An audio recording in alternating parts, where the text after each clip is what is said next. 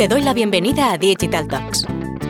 Este espacio nace de la necesidad de compartir con profesionales que tienen que tomar decisiones de marketing digital y que no siempre disponen de toda la información. Para esto contaremos con la participación de expertos en marketing digital, en nuevas tecnologías, en datos o en nuevos modelos de comercialización digital. En resumen, participarán profesionales que ponen mucho cariño a lo que hacen, pero sobre todo, contaremos con personas que admiramos y de las que todos los días aprendemos. Somos T2O, una consultora de marketing, ventas y estrategia digital. Esto es Digital Talks. No tenemos verdades, pero sí muchas certezas. Arrancamos. Hola, soy Esther Checa y hoy vamos a hablar del mundo e-commerce dentro de WhatsApp. Hace menos de dos años, WhatsApp anunciaba la integración de los carritos de compra dentro de la aplicación, lo que supuso ampliar las capacidades de compra dentro del propio chat. Y desde el verano de 2022, WhatsApp ya permite realizar compras en el propio chat sin necesidad de salir de la aplicación. Para hablarnos de esta evolución, hoy contamos con Mario Armas, CEO de LinkHub, una startup española dedicada a la automatización en WhatsApp y la primera startup en Europa dedicada a integrar el nuevo enfoque e-commerce en WhatsApp. Mario ha desarrollado su carrera profesional en el ámbito de la consultoría en empresas como NTT Data, donde ha liderado proyectos como el de la automatización omnicanal de Iberia e impulsado a través de la evangelización el valor de los canales conversacionales. Además, una buena parte de su tiempo lo dedica a la docencia en escuelas de negocio como The Valley, ESADE e Instituto Empresa en las áreas de estrategia conversacional. Muchas gracias por estar hoy con nosotros, Mario. ¿Qué tal, Esther? Un gusto estar aquí contigo. Pues Mario, antes de, entrar a entender las implicaciones que tendrá realizar una compra dentro de WhatsApp, me gustaría que nos contases un poco las diferencias que hay entre WhatsApp Business y la API de WhatsApp Business. Sí, y esto es bastante importante porque no siempre eh, la gente, o al menos en las grandes empresas, suele conocer esta diferencia. Básicamente WhatsApp tiene mm, tres formas de que sus usuarios usen su, su plataforma, por así decirlo. ¿no? WhatsApp normal, que es el WhatsApp que usas tú con tu familia, el que uso yo con mis amigos. Luego está WhatsApp Business, que es un enfoque más de negocios, justamente preparado para sobre todo los pequeños negocios. WhatsApp utiliza mucho el mundo de WhatsApp Business para probar lo que luego lanzará en la WhatsApp Business API.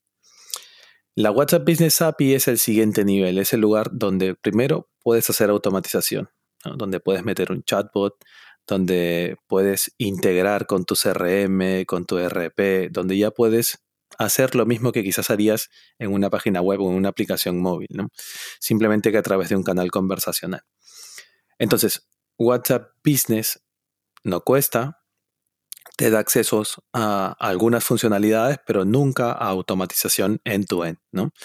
Por ejemplo, en WhatsApp Business, pues ya desde hace un año o dos, creo, hay catálogos, ¿no? Pero tú no puedes generar automatización.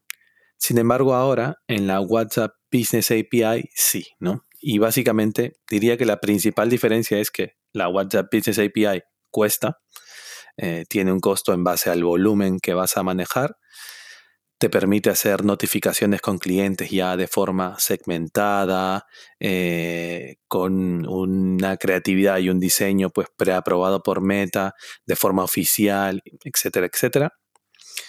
Y diría que lo más importante es que te permite meter una capa de automatización completa. ¿no? Entonces puedes integrar tu, tu RP, tu CRM, eh, tus módulos de facturación, etcétera, etcétera. Ya puedes crear journeys enteros automatizados o híbridos, humanos y bots, eh, entre las empresas y los clientes. Entonces, bueno, suele ser el lugar donde están las grandes empresas, medianas también ya, eh, medianas y grandes empresas suelen estar en la WhatsApp Business API, justamente porque quieren meter una capa de automatización en sus negocios. Este, este verano leíamos cómo Meta llegaba a un acuerdo con la compañía de comercio electrónico Geomart y básicamente este acuerdo lo que permitía es que se podían realizar compras ya directamente en el chat sin necesidad de salir de la aplicación. ¿Cómo se puede comprar a través de este nuevo WhatsApp Commerce? Sí, esto ha sido una de las cosas, creo yo, más importantes que ha lanzado Meta en los últimos años. Porque es verdad que el mundo de WhatsApp, y aquí a partir de ahora hablaremos siempre de WhatsApp Business API, no de WhatsApp Business, sino de la, API como tal.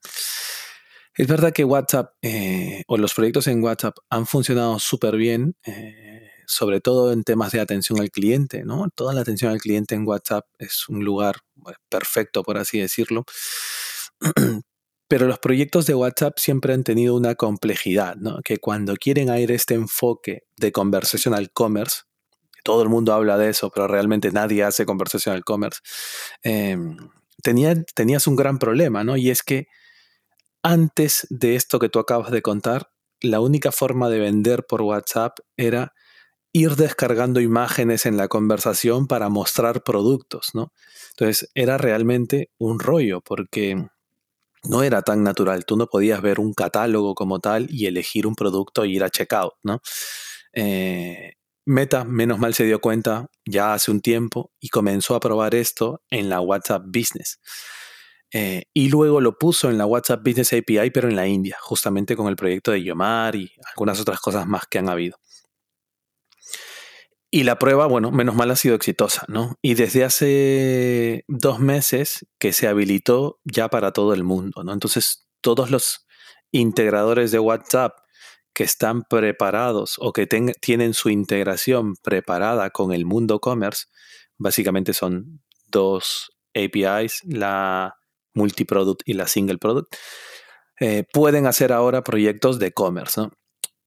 ¿Cuál es mi opinión? Pues yo creo que esto cambia por completo el modelo. ¿Por qué? Porque como te decía antes, había que darle un esfuerzo muy grande de entrenamiento de productos a un proyecto de conversational commerce. Tú imagínate, uno de nuestros clientes es Nestlé, por ejemplo, de, de proyecto de commerce. Tú imagínate todos los productos de Nestlé entrenados en el motor cognitivo de Dialogflow, ¿no? por categorías, subcategorías, desambiguación, pues no sé, el chocolate, el tamaño mediano, grande, eh, con 70% de, de chocolate, 80, 90, son un montón de desambiguaciones. Entonces, eso en la conversación siempre ha sido muy complejo para cuando quieres hacer un proyecto grande de conversión al commerce. Si vendes 12 hamburguesas, es sencillo. Pero cuando tienes unas referencias de mil productos, dos mil, cinco mil productos, esto es imposible de hacer, ¿no?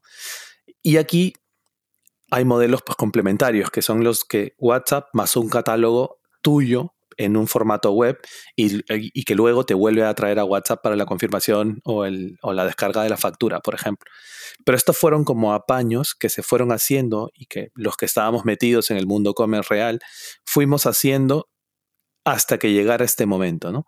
Al final, con lo que tú cuentas de Yomar, pues el momento ha llegado y justamente ahora ya tú puedes permitir que cuando un cliente quiere comprar por WhatsApp, le muestres un catálogo de productos, él elija, vaya al checkout y finalice todo en la conversación, que no es lo mismo que lo que yo te contaba antes, ¿no? Antes había una complejidad muy grande. Entonces, yo veo que el mercado da un cambio por completo. Eh, creo que la restauración, eh, creo que todo el mundo de los integradores de delivery cambiará muchísimo con, todo esto. Al final, piensa que los integradores de delivery de alguna forma han como capturado al cliente, al cliente real de, no sé, imaginemos, de una hamburguesería, de Burger King, McDonald's, lo que sea, ¿no? Eh, los clientes pasan por la aplicación del integrador y luego llegan a ti, ¿no? Esto hará, creo yo, que el, modelo cambie, ¿no? Que el modelo cambie y regresemos al enfoque de hace 10 años antes de los integradores de delivery, donde las marcas se hacían cargo directamente de su logística de, delivery a través de un canal, del canal que más usan sus clientes, que es WhatsApp, ¿no? Entonces, eh, eso para mí es solo el comienzo de lo que creería yo que, va a cambiar el mercado. Ahora, yo estoy muy metido en él, entonces por eso creo que, esto va a ser así, ¿no? Pero habrá que ver también cómo evoluciona eh, la API de catálogos y tal, porque todavía le queda un recorrido. Esta es solo la versión 1 y puede ser muy básica para cuando quieres hacer proyectos pues muy grandes. En relación a esto último que estás comentando, Mario, ¿cómo ves esa parte de end-to-end shopping experience que tiene Meta que está planteando como visión del canal?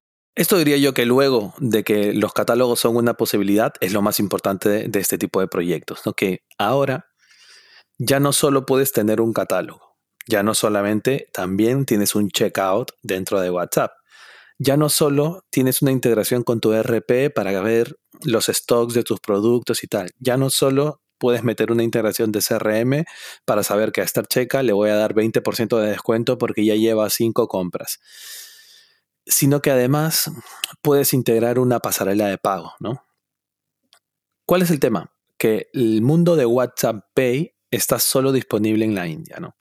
En Europa y en América aún no está disponible y lo que se hace, o al menos nosotros en LinkUp, por ejemplo, es integrar con diferentes pasarelas de pago para que el journey, el end-to-end, al que Meta llama end-to-end shopping experience, se mantenga.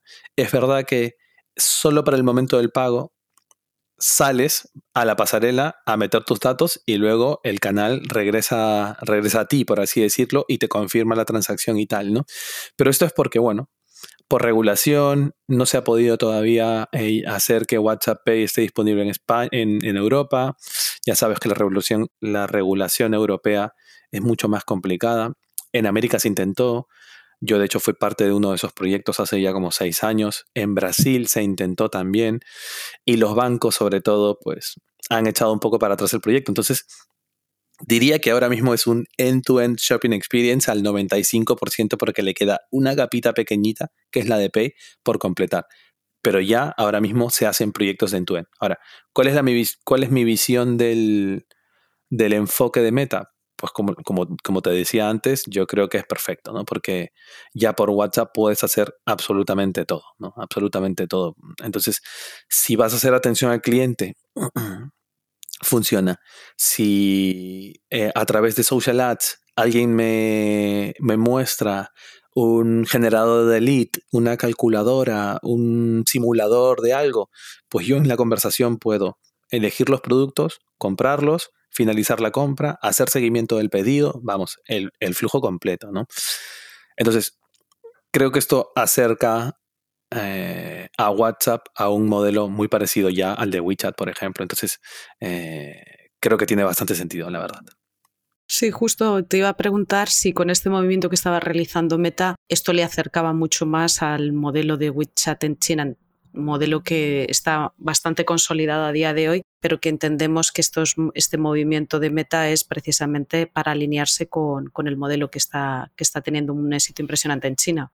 Pues sí, la verdad es que, creo que, que lo que se busca es intentar acercarse un poco más a eso, ¿no? Los que conocen el mundo WeChat, yo estuve hace unos cuatro años y justo fui a China dentro de todas las cosas para analizar un poco cómo el commerce conversacional había penetrado tanto, no solo en China, sino en general en el sudeste asiático.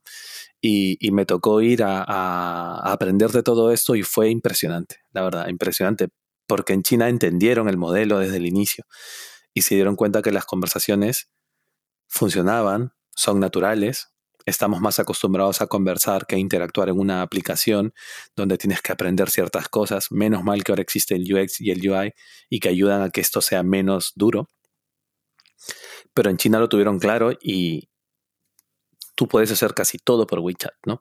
Y una de esas cosas es mostrarte catálogos donde tú elijas productos y puedas ir a un checkout, ¿no? Ahora, la intención de, de WhatsApp ha sido intentar parecerse a WeChat. No, no lo sé porque creo que WeChat le lleva tanta diferencia a WhatsApp, sobre todo porque no tiene competencia, por así decirlo, porque puede poner en producción un montón de cosas que WhatsApp jamás podría, porque WhatsApp tiene que hablar, imaginemos, no sé, WeChat tú puedes pedir un taxi por, por, por WeChat sin ningún problema. Pues WhatsApp tendría que hablar con Cabify, Uber, el taxi de Barcelona, el taxi de Madrid, no sé qué, no sé cuánto. Es un poco más complicado que se parezcan, pero creo que, que es un movimiento de WhatsApp, creo yo, para que ya con esto realmente busque monetizar a gran escala el mundo de WhatsApp, ¿no? Ya sabes que WhatsApp es gratis y al final, pues, eh, eh, Meta de alguna forma tiene que monetizar, monetizar algún, algún día bien todo esto. Y creo que este es el lugar, ¿no? Creo que por fin con la incorporación de, de los catálogos, creo que Meta le da, le permite a las empresas ahora un margen enorme de llegada con sus clientes, que ya lo sabemos, en el mundo entero es la aplicación más usada y normalmente tu cliente usa sí o sí WhatsApp. Entonces, son proyectos que, deberían tener muchísimo éxito si se saben desarrollar bien. totalmente de acuerdo. Oye, Mario, un proyecto de e-commerce dentro de este canal, ¿qué, tipo de integraciones ya tiene disponibles WhatsApp? A ver, eh, WhatsApp como tal, lo único que hace es eh, darte su integración de commerce, entre comillas, que realmente es la integración de eh, single product y multi-product. Es como se llama, ¿vale? la capa que te permite hacer commerce. Eh, luego, por detrás, los desarrolladores o las empresas que hacen estos proyectos, en nuestro caso, por ejemplo, pues construyes toda la capa como adicional para que justamente puedas hacer estos proyectos, ¿no? Nosotros, por ejemplo, yo diría que ahora mismo en Europa, justo hace unos días me encontré con un proyecto más, entonces diría que en Europa solo somos dos empresas las que estamos haciendo estos proyectos. ¿Por qué? Porque como te digo, hay una complejidad adicional a la que meta, a la de integrar con eso. Además de integrar con eso, hay que crear una capa por detrás para poder justamente hacer lo que tú, lo que tú dices, ¿no? Integraciones de CRM integraciones al back de un e-commerce como tal, ¿no? Porque las empresas grandes ya tienen sus productos en un e-commerce, ¿no? No van a querer ahora hacer todo eso para WhatsApp en otro sitio, ¿no? Entonces hay integraciones, Magento, Shopify, WooCommerce, eh, vamos, los grandes, eh, las grandes plataformas de e-commerce están, están disponibles a nivel de integración. Además, también hay una forma de hacerlo a través del Pixel, que es una que, bueno, pues te ahorra todo lo otro. Eh, luego, ya si la empresa desarrolladora lo ha logrado, pues hay un montón más pasarelas de pago. Nosotros tenemos unas 10 pasarelas de pago ya integradas, eh, CRMs, imagínate Salesforce, Odoo, eh, temas de facturación. El, nuestro proyecto con Nestlé, por ejemplo, factura en SAP eh, y en general plataformas grandes de, de facturación. ¿no? Herramientas de marketing también. Te diría yo que una vez que construyes esta capa adicional a la del single y la del multi, eh, puedes integrar a lo que quieras, a lo que sea integrable, por así decirlo, ¿no? Temas de marketing, eh, CDPs, que ahora justamente estamos viendo muchísimas integraciones con CDPs para tomar decisiones de una forma como mucho más potente a la hora de mostrar conversaciones. Entonces, Meta solo ha abierto la posibilidad de que tú tengas un catálogo y un checkout, ¿no? Todo lo demás lo construyes tú mismo, por así decirlo, y si lo tienes hecho, pues las posibilidades son infinitas. Totalmente. ¿Dónde entonces, aquí dónde estáis viendo la complejidad de este tipo de proyectos o dónde se ve que puede haber mayor complejidad en un proyecto de estas características? Pues mira, justo, yo te diría que las grandes complejidades son dos. La primera, poniéndome en el lugar de un cliente, ¿vale? No como, como el InHub. Poniéndome en el lugar de un cliente, diría que la primera es encontrar una empresa que haya hecho todo esto para que justamente puedas hacer un proyecto completo. Porque esto, a pesar de que creo que es la primera vez, sí, bueno, con WhatsApp en general, pero creo que es la primera vez que, que veo que hay un enfoque que encaja bien con el pequeño y con el grande. Porque tanto el restaurante de aquí abajo le encantaría hacer un proyecto como este y hacer delivery él mismo o que el, cliente pueda comprar desde e-commerce cuando esté en la mesa eh, o en su casa. Y a la empresa grande también le encaja el modelo de e-commerce. Entonces, ¿cuál es la diferencia? Que la empresa pequeña hace un proyecto de e-commerce en dos semanas. Vamos, o sea que te lo digo, te lo digo porque nosotros tenemos algunas empresas pequeñas también. Y con ellos es mucho más fácil porque no tienes que integrar grandes plataformas, CRM, RPs y tal, sino ah, suben sus productos manualmente, ponen sus precios, su stock, tal, eh, se integra con la pasarela de pago que ya tenemos y ¡pum! ya está funcionando. ¿no? Entonces, cuento esto porque creo que las grandes empresas tienen una complejidad adicional, que es, primero, encontrar un proveedor que pueda hacer todo esto y segundo, eh, y esto lo digo básicamente por lo que te contaba al inicio, que somos solo dos ahora mismo, el mercado todavía no, no está como eh, no hay muchos proveedores que lo hagan. Y una vez que los encuentras, pues que puedan integrar con sus herramientas o con sus plataformas, ¿no? Ahí es donde yo veo una primera como complejidad. Pero una vez que encuentras el proveedor y lo puede hacer, esta la superas. La segunda, y creo que es la más importante, es que la capa de product, o sea, la capa de commerce, para que todo el mundo lo entienda, eh, ahora mismo está en su versión 1, ¿no?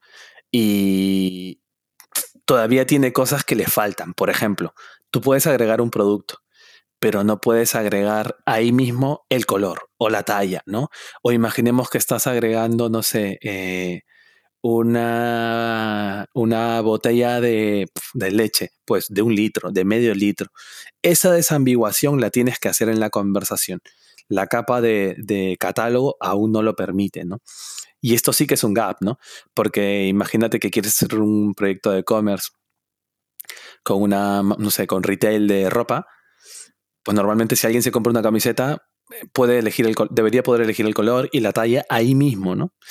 No digo que no se pueda, porque nosotros ya lo estamos haciendo y la única diferencia es que eliges el producto y en la conversación desambiguas la talla y el color, pero lo ideal sería que fuera ahí, en la capa del catálogo mismo, ¿no? Ahora, yo creo que Meta esta es una versión 1 y que pronto debería eh, lanzar una versión 2 que permita hacer algunas cosas eh, adicionales. Algo que está bastante consolidado es la parte de la actualización de de productos. Consolidado me refiero dentro del entorno más web y dentro del entorno eh, app. Pero aquí, ¿cómo es la integración de la carga y actualización del feed de productos? Es igual. Te diría que por detrás en código es lo mismo, simplemente que la capa visible es la de commerce de WhatsApp, pero es muy parecida. O sea, al final es lo que te decía, ¿no? Si tienes todos tus productos en Shopify, se integra con Shopify y todo el, la actualización, el real time que esto genera a nivel de stock, eh, cuando un producto está agotado, ya no está agotado, o las bajadas de precio, la subida, la hace WhatsApp en tiempo real, por así decirlo, o, el equipo que desarrolla permite que esto se haga en tiempo real. Entonces, tú piensas que los catálogos funcionan, si lo quieres ver desde un punto de vista muy pragmático, funciona muy parecido a un e-commerce. O sea, en el momento que yo le digo hola al canal y le pido el catálogo, en ese momento el catálogo dispara y llama al servicio. Entonces te trae lo que en ese momento está disponible, ¿no? es como cuando yo entro a, no sé, a mediamar.com eh, y me muestra un catálogo, ¿no? A sara.com y me muestra un catálogo. En ese momento, cuando el catálogo se muestra, por detrás, eh, la web está haciendo un montón de llamadas a los servicios para pues, ver que hay stock, que el producto está disponible, traer la foto, traer la descripción, traer el precio. Lo mismo hace WhatsApp. La única diferencia es que la llamada se hace en el momento que yo pido el catálogo. Y cuando me lo muestra en la conversación, que es un widget, un widget cuadradito que, que tiene un botón que dice ver artículos, en el momento que yo toco ese ver artículos, se genera esa carga, ¿no? Una pregunta, aquí me ha surgido, según estás comentando esto, para e-commerce grandes que tienen un catálogos de miles de productos, esas conexiones, esas peticiones, ¿cómo se gestionan el tema de la latencia? ¿Es algo que también gestionáis, pues se puede controlar la latencia? ¿O es algo que no, no plantea complejidad, que no es un elemento de complejidad, la latencia en las conexiones? Sí, sí y no. Es verdad que se puede controlar, eh, a ver, como en el mundo e-commerce es importante el tamaño de la foto, el peso, etcétera, etcétera. Todo esto sigue siendo igual, igual de importante. De hecho, en el Business Manager, que es donde se controla todo esto en, back, eh, hay un tamaño eh, requerido, por así decirlo, y un peso requerido. Si tú cumples con eso, la verdad es que eh, no suele haber ningún problema. Pero diría que en el otro sitio donde está solucionado es que los catálogos ahora mismo solo permiten mostrar 30 productos. Tú puedes tener muchos catálogos. Eh, por detrás, de hecho, puedes tener hasta 2 millones, me parece, de, de productos. Pero visibles al cliente en WhatsApp, solamente puede ver 30 productos. Entonces, esto hace que no sea una carga infinita, ¿no? A mí me parece que aquí han habido dos cosas. Que primero, WhatsApp se ha curado en salud de que no subas 2.000 referencias en un solo catálogo y que sea infinita esa carga, ¿no? Y segundo, que creo que WhatsApp quiero pensar que ha logrado identificar de qué tamaño es un catálogo promedio que a un cliente realmente le vale, ¿no? Ya sabes, Esther, los megacatálogos de millones tampoco funcionan, ¿no? Eh, hay que saber cómo encontrar el promedio eh, real, pero es verdad que hay empresas que tienen tantos productos que esos catálogos son enormes, ¿no? Entonces, a mí lo que me parece es que WhatsApp ha dicho, oye, hemos investigado, y lo ideal es mostrar 30 productos por catálogo y esto es lo que está disponible ahora mismo. Porque si no el número 30 me parece tan arbitrario, por así decirlo, que no lo termino como de entender, ¿no? ¿Por qué no 40 o por qué no 100, ¿no? Eh, ahora, creo yo que esto subirá, porque yo creo que esto da para tener algunos productos más por catálogo, pero bueno, tú ten en cuenta que puedes mostrar 30 productos de una categoría, 30 de otra, tú puedes mostrar todos los catálogos que quieras. El tema es que siempre que un cliente los vea, mirará 30. Y en relación a esto último, ahora mismo me surge, igual que en la parte de web y aplicación mobile está bastante resuelto eh, la, presentación de productos en función de comportamiento en la navegación dentro de estos activos digitales. ¿Esta parte cómo, cómo, ves que se está resolviendo o se va a resolver esa parte de predicción de presentarte productos en base a comportamiento de consumo previo? A ver, Aquí lo importante es que como el catálogo de WhatsApp es un canal más en tu estrategia omnicanal, si tú tienes al cliente logado o de alguna forma tú obtienes información de él, ahora por las cookies o por otro sitio, pero tú obtienes información de él y de alguna manera puedes saber que ese mismo cliente es el de WhatsApp, en WhatsApp al menos por el número lo tienes, pero también podría haber hecho login ese cliente al inicio de la conversación. Y una vez que hace login, es como si estuviera logado en tu e-commerce, es como si estuviera logado en tu aplicación. Entonces, dicho esto, si esto está resuelto, tú puedes hacer lo que estás mencionando, ¿no? Que al final yo puedo intentar colocar productos en base a su forma de compra, puedo colocar productos en base a su compra pasada, en base a, lo que ha visto hoy en la web y agregó al carrito de compra. De hecho, te diría yo que los proyectos que más estamos haciendo ahora, con marcas que lamentablemente no puedo contar, casi todos son de eh, carrito abandonado en la web o en el app, ¿no? Pushear ese carrito abandonado cuando tú estés conversando conmigo e intentar que lo termines, ¿no? Entonces, esto solo se logra si tu canal de WhatsApp también tiene un enfoque de login, porque de esta forma tú sabes lo que pasó en el canal app, sabes lo que pasó en el canal web y puedes intentar recuperar o mostrar lo que sea en el canal WhatsApp, ¿no? Si no tienes info de ese cliente y es completamente anónimo, pues ahí en WhatsApp es un poco más difícil de que puedas hacer cosas como muy ad hoc, ¿no? Porque eh, WhatsApp no te da más información, ya sabes, que su teléfono, ¿no? Tú solamente estás viendo su teléfono. Ahora, si este mundo avanza y esto se vuelve un éxito, los CDPs, por ejemplo, tendrán un lugar más de donde obtener información para tomar decisiones y para eh, segmentar un cliente, ¿no? Por la forma como conversa, por la cantidad de emojis que usa, por la forma como se expresa. En la conversación tú puedes saber si alguien está contento, triste. Eh, puedes hacer muchas cosas que te permitan tomar decisiones en real time en base a, lo que quieres ofrecerle. Entonces, creo que es un mundo que está todavía por construirse una parte y creo que si tú has hecho login, puedes hacer todo lo que podrías hacer en una, en una web o en una aplicación móvil. Totalmente. De hecho, esa parte más no cuantitativa de comportamiento, sino de cualitativa que estás mencionando, yo creo que sería el gran reto, ¿no? Es servir o ofrecerte algo en base a esa parte más emocional y más de, la conversación que puede producirse a nivel bidireccional. Mario, ¿qué sectores crees que encajan en este enfoque y sobre todo aquí cómo estás viendo marcas que estén apostando por este canal para la comercialización?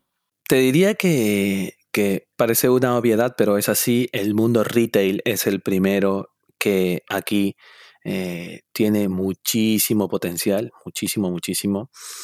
Eh, en nuestro caso, bueno, eh, lo primero que ha sucedido es que la distribución, porque ya teníamos varios clientes en distribución, como Kimberly Clark, Nestlé, han sido los primeros en apostar por esto estamos trabajando con empresas de retail de moda también, muy, muy grandes aquí en España. Y, y también han sido, yo diría, de las primeras en decir, oye, aquí hay un modelo interesante, ¿no? Aquí hay algo súper potente, sobre todo con lo que te contaba de el carrito, la lista de compras, ¿no? La lista de deseos. Ahora, ¿qué mercados creo yo que, que van a entrar? Bueno, pues luego del retail en general, ya no hablo solo del retail fashion o el retail de tecnología, por ejemplo, donde también se están moviendo muchas cosas, eh, o el, también hablo del retail del, del delivery, por ejemplo, ¿no? La restauración, el delivery, creo que tiene muchísimo, muchísimo sentido en el modelo como este. Luego de eso, ya te diría que todas las industrias que le venden algo a un cliente, algo que tú tienes que elegir, que puedes ver, em, tienen un montón de, salida en ese tipo de, de proyectos, ¿no? Por ejemplo, eh, yo hace tiempo, cuando estaba en la época de NTT Data, hicimos el proyecto de Iberia, por ejemplo, ¿no? Y era muy difícil pensar en vender billetes de avión por WhatsApp, porque los billetes de avión son muy visuales, ¿no? O sea, los destinos son muy visuales, por así decirlo, ¿no? Eh, ahora se puede hacer, por ejemplo, ¿no? Porque tú tienes un catálogo y puedes ver los destinos y puedes elegirlos. Eh, entonces diría que aerolíneas, eh, el mundo de banca, también he visto yo que en, el último año, en los últimos dos años, la banca se ha movido muchísimo a un enfoque muy commerce, ¿no? Ha intentado hacer un retail banking muy, muy potente. Y creo que esto es algo que se abre por completo aquí, ¿no? Nosotros tenemos, estamos ahora mismo haciendo un proyecto con una wallet eh, de criptomonedas muy grande que justamente eh, va a tener un enfoque de commerce para comprar las billeteras frías, las cold wallet.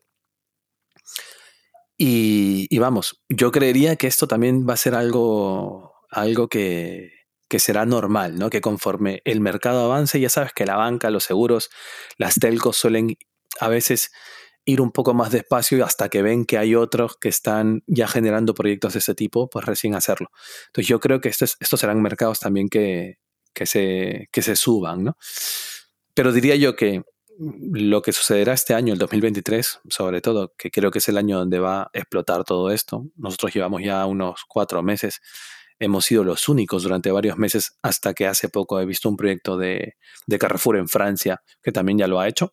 Eh, y me da gusto, la verdad, porque cuando eres el único es difícil porque le cuentas esto a, un cliente y no entiende por qué no hay más gente haciéndolo, ¿no? Y yo, bueno, lo explico y tal, pero no, siempre se, entiende pues, porque es muy nuevo y porque hay mucho curro por detrás que se ha resuelto para poder hacerlo, ¿no?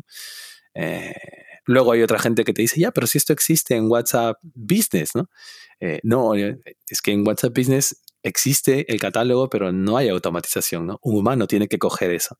Entonces, bueno, eh, hay que hacer también un trabajo muy grande de evangelización todo este año para que en general los clientes, tanto el cliente final como nuestros clientes, las marcas, eh, entiendan un poco el modelo y, sepan un poco el potencial que puede haber en sus negocios. Totalmente de acuerdo. De hecho, es el gran reto ¿no? de adopción de nuevas cosas. Tiene que haber un proceso de evangelización por parte de las personas que lo lideráis bastante, bastante relevante. Probablemente muchas veces el, problema está en el no tener referentes, eh, hace que el proceso de adopción no sea todo lo veloz que, podría ser. Yo creo que también estoy totalmente de acuerdo. El 2023 va a ser un año de explosión. Mario, para cerrar, ¿crees que esta parte del end-to-end esté listo realmente con la llegada de WhatsApp Pay aquí a Europa? Mencionabas antes un poquito, pero ¿cómo lo ves? Sí, a ver, yo creo que el mundo Pay en Europa lo va a tener un poco complicado todavía.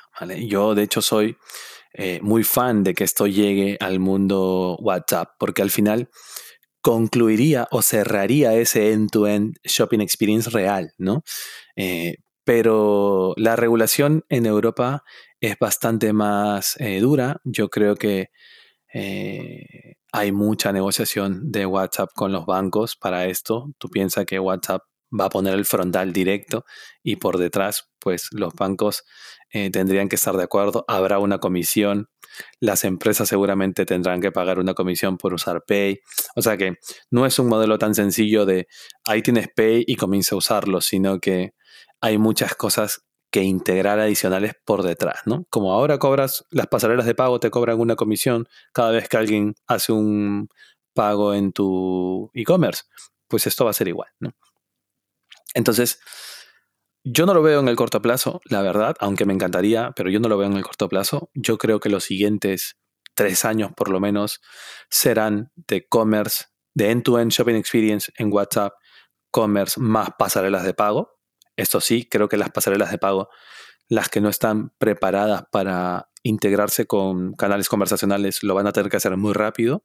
Ya hay muchas que sí. Eh, nosotros tenemos integraciones con Stripe, con Checkout, con muchas, pero hay otras que no, ¿no? Sobre todo en América me he dado cuenta que hay todavía eh, hay mucho recorrido en que las pasarelas de pago tengan todo esto como disponible y sobre todo de forma fácil, porque cuando lo tienes disponible, pero hay una complejidad técnica muy alta, le agregas mucha complejidad al proyecto, ¿no? Y al final semanas, más pasta, mayor alcance, etcétera, etcétera. Entonces, yo no lo veo a corto plazo, la verdad, Esther, aunque me encantaría. Eh, creo que a corto plazo lo que haremos será vivir un boom de proyectos de e-commerce integrados a pasarelas de pago.